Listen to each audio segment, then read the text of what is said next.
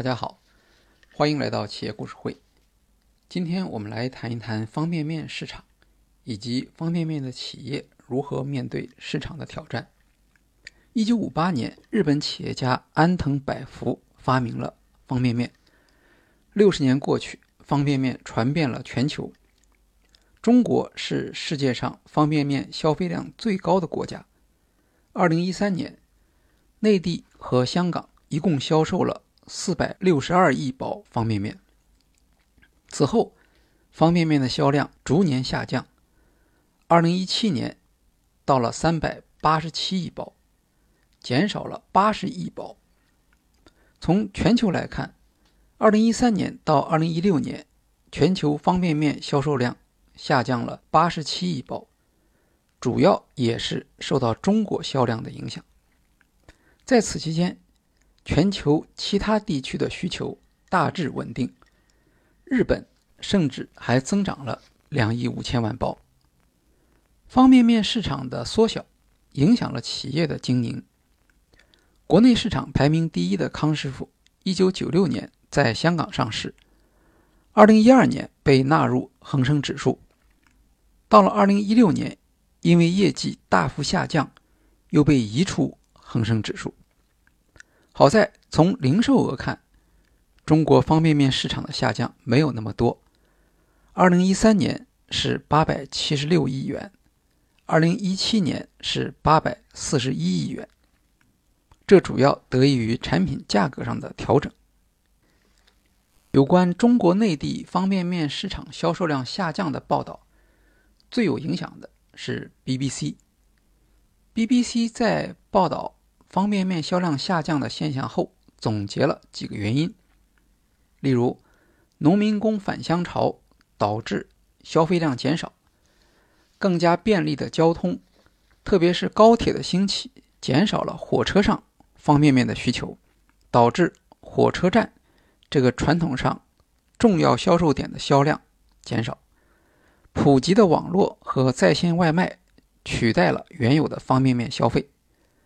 大致而言，随着生活方式的改变，原有的方便面的需求消失了，导致销售量的减少。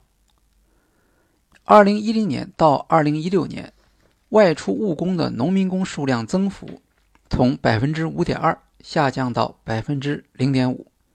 二零一五年，农民工总人数首次出现减少，而农民工在迁移。出行途中和在城市工作时是低端方便面的主要消费群体。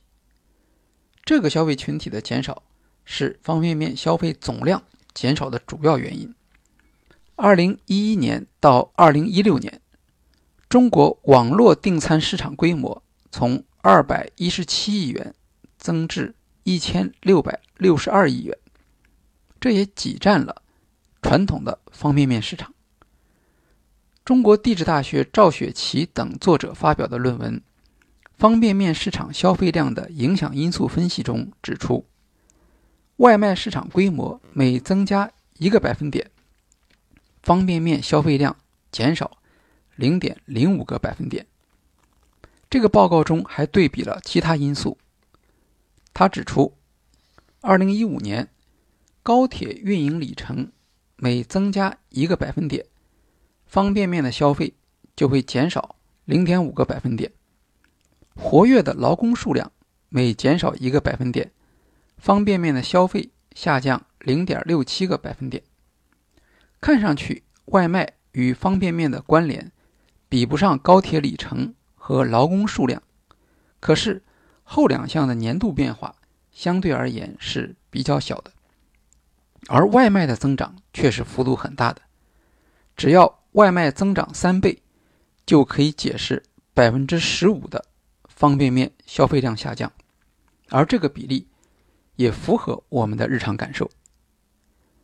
尽管国内方便面市场总量下降，但有一个细分市场却在逆势成长。进口方便面近几年一直保持两位数的增长速度，特别是韩国的方便面已经成为向中国出口的。主要农业产品，一升一降，反映出市场需求的转移，新的需求仍然很旺盛。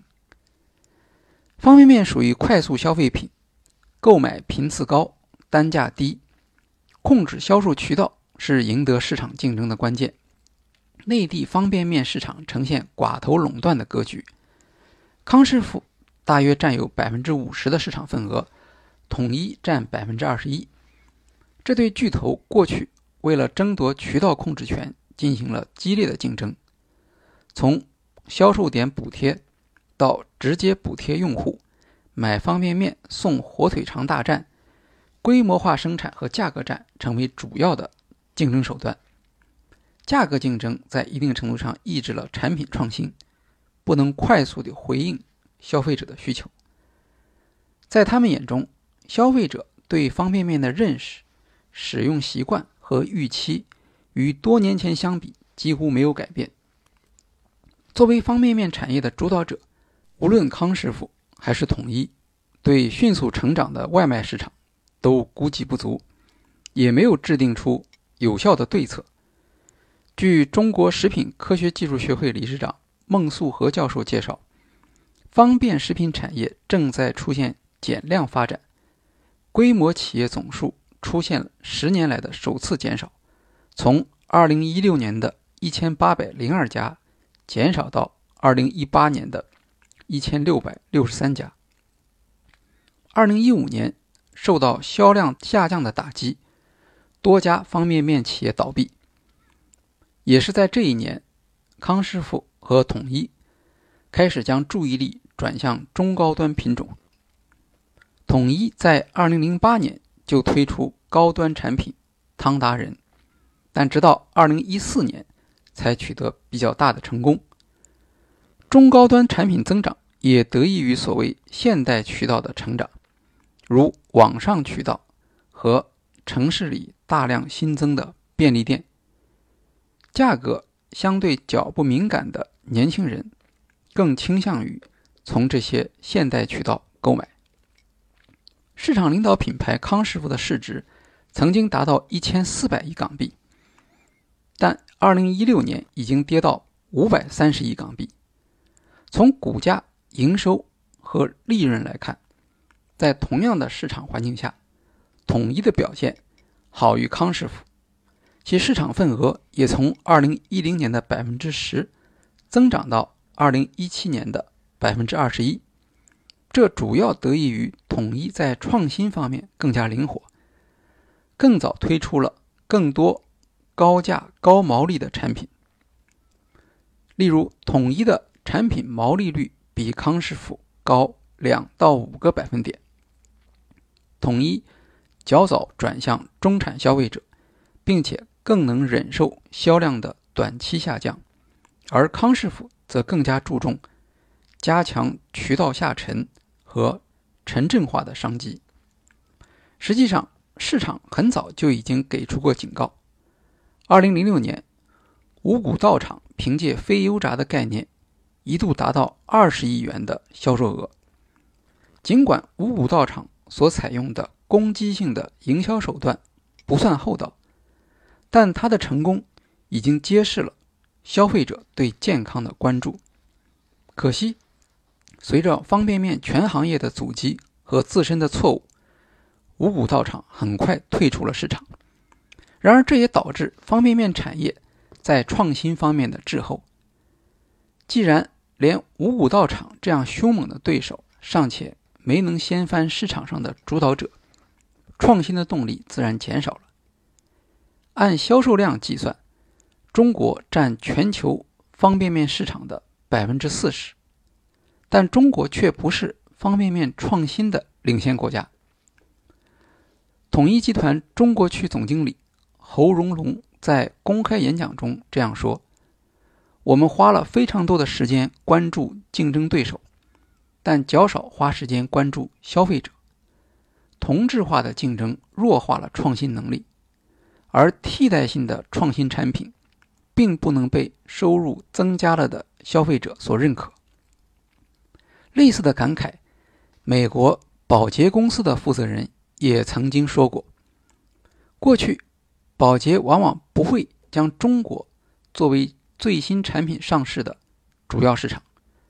这意味着公司的研发和营销不是首先考虑中国市场的特点，无法及时回应中国消费者的需要。结果，宝洁在中国市场的份额节节下跌。针对外卖市场，方便面产业的回应之一是强调家庭场景和概念变革。初创企业拉面说的创始人姚启迪认为，目前市场上高端一点的方便产品，比如螺蛳粉、方便火锅，主要切入的都是家庭场景，主打轻厨房的概念，是介于快餐与正餐之间的速食料理。他说，很多年轻家庭消费群体会选择这样的产品，稍微动动手。就可以享受到料理店的味道。外卖不可能完全取代家庭这个消费场景。方便面与流行文化的结合也是一个想象空间。日韩方便面在中国的流行与日韩影视作品和文化的影响有很大的关联。像网红产品中，来自韩国的三洋火鸡面就是凭借韩国的综艺节目而在中国。取得销量突破的统一集团董事长罗志先说：“规模经济与低成本的竞争力对企业整体运营的重要性已经不如以往。二零一七年，统一宣布推出生活面的概念，试图摆脱原有的方便面品类，抢先一步占领新的市场定位。所谓的生活面，就是价格在中高端的方便面。”可以搭配更加丰富的生活场景，而不是单纯充饥的廉价食品。二零一八年，内地方便面销售重新回到四百亿包，康师傅业绩回暖，其增长主要来自中高端产品，其中高价带面的销售额同比增长百分之十点六，容器面的销售额同比增长百分之五点五。而售价较低的干脆面，其销售额却较上年同期下滑百分之二十四。中端以上产品已经占了销售额的百分之四十。在康师傅的天猫旗舰店，月销量最高的方便面产品是整箱的混搭泡面，但排名第二、第三的都是速达面馆。整箱二十包方便面。售价四十八元，相当于每袋两元四毛。而速达面馆即使在年终促销的情况下，平均每盒也卖到了二十元。在非促销期间，平均每盒价格高达近二十五元。市场排名第二的统一也报告了类似的增长。二零一八年，统一方便面收入增长百分之五点七。其高端产品汤达人的增长则高达百分之三十，五元以上方便面产品的占比由去年同期的百分之二十一上涨至百分之二十六。另一个对方便面市场有利的信号来自外卖。二零一八年起，随着饿了么和美团实现了两家的市场垄断，外卖市场的竞争格局基本稳定。平台补贴力度下降，满减优惠减少，配送费、包装费和起送价格也都出现了上涨，外卖基本上退出了二十元以内的市场。在整个方便面市场回暖之后，未来的前景如何？目前来看，方便面的增量主要来自一二线城市，以高价格产品和网络销售。为增量的特色，这一趋势将是可持续的。第一财经商业数据中心二零一七线上方便面相关消费系列研究显示，方便面线上销量在二零一七年增长迅猛，比上一年同期增长了百分之两百，而国产方便面的增速高达百分之三百一十一。另一个有可能推动方便面市场增长的因素。是创新机会的增加和推广速度提高。所谓创新机会，主要是指场景上的增加。这和方便面在材料和功能上的改进有关。在方便面价格上升的背景下，新产品的开发空间也打开了。美国有一位泡面达人叫 Hans l e n Nash，他从2002年起发布全球泡面十佳榜单。据说 Hans l e n Nash 品尝了3132种泡面。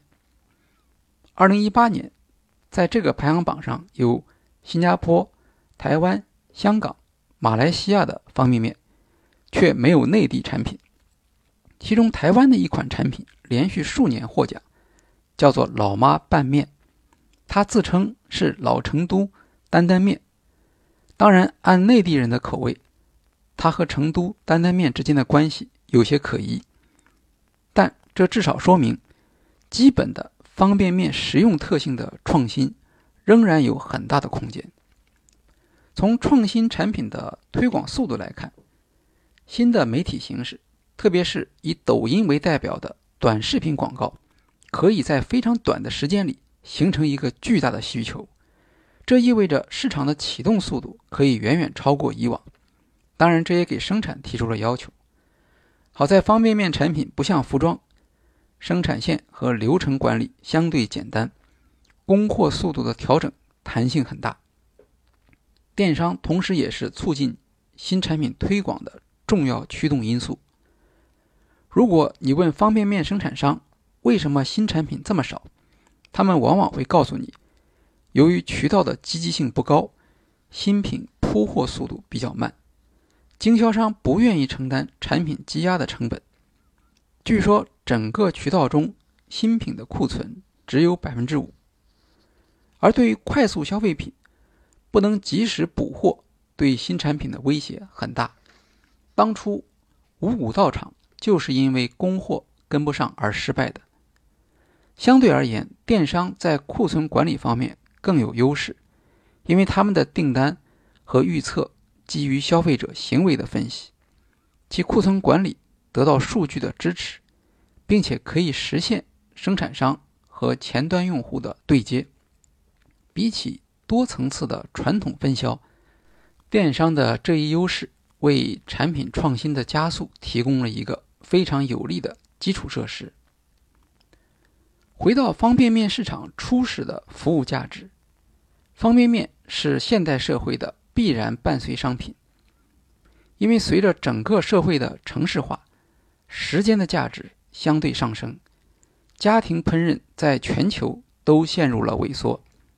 快速和廉价的用餐需求市场出现爆发，这个总的趋势是不会变的。在中国，主要的问题是由于市场垄断造成了创新的供应不足。在这个意义上，农民工对市场的影响主要是低端产品的销量，而外卖则对高端方便面产品构成了威胁。随着产品创新的加速和销售渠道的变革。方便面市场仍然有一个很大的成长空间，并且是一个能够支持高价格的成长空间。国际方便面组织预测，从全球范围来看，方便面在未来五年内仍然保持销售额百分之五左右的增长幅度，在中国，甚至更高的增长也是有可能的。好，今天的企业故事会就介绍到这里，谢谢大家。